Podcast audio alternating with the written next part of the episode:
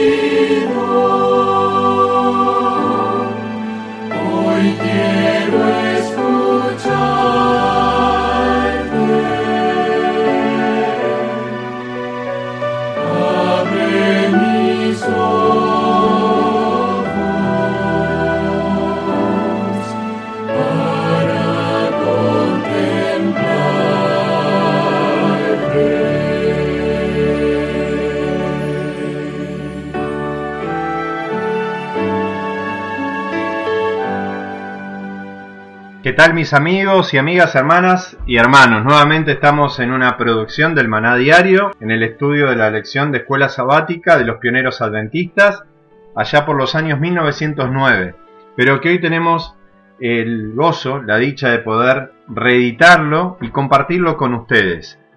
Hoy, la vida de Cristo, parte 2. Hace un tiempo tuvimos la vida de Cristo, parte 1. Estamos en el Sermón del Monte todavía ¿Cuántas enseñanzas Jesús nos está dejando? Sin duda, hoy nos vamos a llevar más de la preparación que Cristo quiere para su iglesia que está en los últimos días.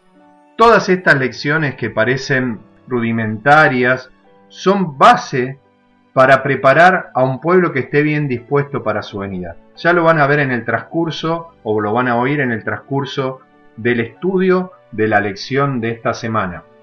Dice así la lección número 7 que corresponde a compartirla el sábado 16 de noviembre del 2019. El Sermón del Monte, el amor del Padre y juzgando.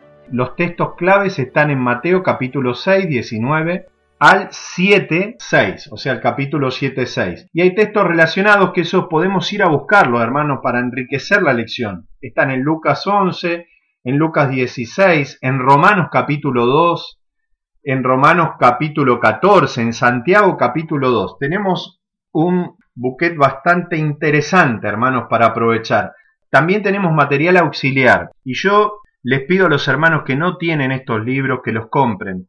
Va a faltar el tiempo cuando no vamos a poder adquirir este material. Hoy lo podemos hacer, lo podemos pedir por PDF, pero llegará un momento, ustedes están viendo los tiempos que estamos viviendo, donde la coerción hacia la libertad de culto va a ser cada vez más intensa, hermano. Fijémonos los tiempos que estamos viviendo, aprovechemos estos tiempos para comprar justamente lo que debemos como iglesia en la Odisea, salir, comprar el aceite necesario, y comprar también los elementos necesarios que nos van a ayudar para prepararnos para la venida del Señor y preparar a nuestra casa y en el caso de los siervos que predicamos un pueblo que esté bien dispuesto para su venida. Hermanos, el material auxiliar del que hablo es el discurso maestro de Jesucristo, un libro pequeño no debe tener mucho costo y también el deseado de toda la gente, que aunque es un libro de mayor grosor, sin embargo tiene una riqueza tan grande, hermanos, que podemos leer un capítulo por día, tomarlo como parte del culto familiar. Aprovechemos los tiempos y tomemos decisiones porque el reino de los cielos no solamente ya se ha acercado, sino que ahora está a las puertas para que aquellos que estén preparados salgan a recibir al Señor viniendo en las nubes. Hermanos, vamos a ir a las primeras preguntas y después van a entender por qué hice toda esta introducción. Pregunta número uno. ¿En dónde no debería ser depositado nuestro tesoro? Esa podríamos poner A. Y B, de la pregunta 1, ¿qué pasa con aquellos tesoros acumulados en esta tierra? Mateo capítulo 6 versículo 19 dice lo siguiente. No se hagan tesoros en la tierra donde la polilla y el orín corrompen y donde ladrones minan y hurtan. Háganse tesoros en el cielo, donde ni la polilla ni el orín corrompe y donde ladrones no minan ni hurtan. Pero vamos al versículo 19 y vamos a responder la pregunta. ¿En dónde no debería ser depositado nuestro tesoro? En la tierra. Vamos a Lucas capítulo 17, la venida del reino. Dice así, como fue en los días de Noé, versículo 26, también serán los días del Hijo del Hombre. Comían, bebían, se casaban y se daban en casamiento hasta el día que entró Noé en el arca y vino el diluvio y los destruyó a todos, o sea, repentinamente. Asimismo, como sucedió en los días de Lot, comían, bebían, compraban, vendían, plantaban, edificaban, mas el día en que Lot salió de Sodoma, llovió del cielo fuego y azufre y los destruyó a todos. Así será el día en que el Hijo del Hombre se manifieste. En aquel día el que esté en la azotea y sus bienes en su casa no descienda a tomarlos, y el que esté en el campo asimismo no vuelva atrás, no vuelvo atrás, no vuelvo atrás, dice un himno o un coro. Acordaos de la mujer de Lot. Todo aquel que procure salvar su vida la perderá y todo aquel que la pierda la salvará. ¿Sí? Os digo que en aquella noche estarán dos en una cama, uno será tomado y el otro dejado, dos mujeres moliendo, una será tomada y la otra dejada, dos en el campo, o sea que el campo no salva, hermano, pero sí es bueno estar en el campo, pero uno será tomado y otro será dejado. Hermanos, acá nos muestra claramente que va a haber gente, y Dios nos libre de esto, de que está muy pendiente de las cosas de este mundo, a tal punto que su tesoro está ahí, invierte en la bolsa de este mundo, está pendiente de las especulaciones cambiarias, de cómo hacer más riquezas abstraído con las cosas de este mundo cuando estamos a las puertas de la venida del Señor.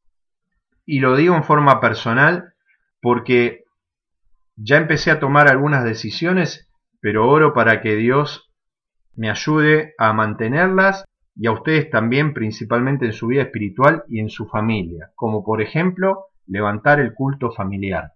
Esto debe ser una prioridad, sacar todo aquello que nos esté entorpeciendo y que nos esté dejando de lado lo más importante, lo que más necesitamos para este tiempo. No se hagan tesoros en la tierra, donde el orín y la polilla corrompen, donde hay ladrones, donde nos van a sacar de acá poco, podemos llegar, si no estamos en armonía con Dios, a perder nuestros bienes materiales también, que deberíamos disponer para la obra del Evangelio invertir en el reino de los cielos. Pregunta 2. ¿Dónde deberíamos sí acumular nuestros tesoros? Ahí dice claramente, vamos a Mateo capítulo 6 nuevamente, versículo 20, y dice lo siguiente. Haceos tesoros en el cielo, donde la polilla ni el orín corrompe, y donde ladrones no minan ni hurtan. Es un llamado a buscar las cosas de arriba, hay un texto que, si mal no recuerdo, está en Colosenses y es especial para aquellos que hemos resucitado en Cristo Jesús. Es un llamado porque eh, las cosas de este mundo, el diablo, sus afanes que nos ponen la vida, eh, los vaivenes, el corre-corre, nos distrae y el apóstol Pablo hace un llamado que nos llega hasta el día de hoy. Colosenses capítulo 3. Si pues habéis resucitado con Cristo, buscad las cosas de arriba, donde está Cristo sentado a la diestra de Dios. Poned la mira en las cosas de arriba y no en las de la tierra, porque si habéis muerto, vuestra vida está escondida con Cristo en Dios. Entonces, hermano, este texto nos muestra claramente y nos provee un termómetro espiritual de dónde está escondida mi vida hoy. ¿Qué es lo que estoy buscando con ansiedad? Yo esa pregunta me la hice para mí y ahora se las hago para ustedes. Tratemos de huir por nuestra vida. Pronto ese texto, huye por la vida que se le dijo a Lot, no se nos va a decir a nosotros. Todavía podemos salir, pero no queda mucho tiempo. Yo creo sin lugar a duda, y espero hacer algunos videos al respecto o audios, de que estamos en los tiempos donde los caballos del Apocalipsis han empezado a correr. Y si nos cansamos con los de a pie, ¿qué va a ser con los de a caballo, hermano? Esa expresión de Isaías se aplica a este tiempo. No durmamos como los demás, estemos alertas, despertemos, porque la venida del Señor, del esposo, se acerca. Hermanos, hagamos tesoros en el cielo urgente, que allí vamos a tener buen rédito y el Señor nunca nos va a defraudar. Hermanos, vamos a la pregunta número 3. Con esta vamos a terminar el maná diario de hoy. ¿Qué gran principio está involucrado en el lugar donde colocamos nuestros tesoros? Hermanos, esta es una frase clave, muy conocida, pero para mí es el texto bíblico que deberíamos tener en nuestra memoria. Como dice la sierva de Dios, debemos levantar un muro de textos bíblicos. Bueno, este sería uno.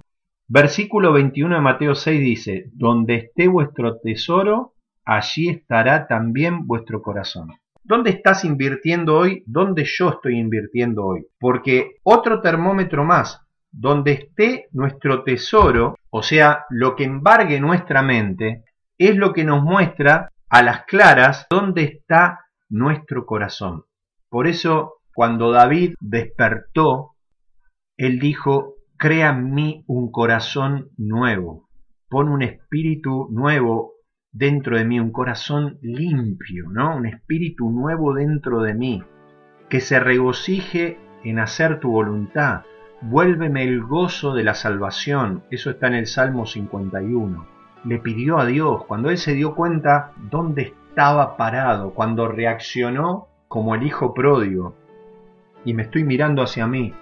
Y espero que si alguno está en esta situación, abra sus ojos. Porque el hijo pródigo cuando entró en razón, se dio cuenta que estaba muy lejos de su padre.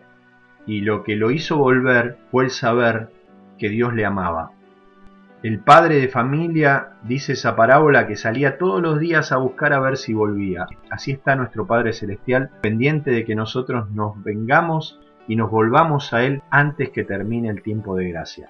Donde esté vuestro tesoro, allí estará vuestro corazón. Mañana vamos a ampliar este tema a la luz de las profecías de Mateo capítulo 22 y la parábola de las diez vírgenes.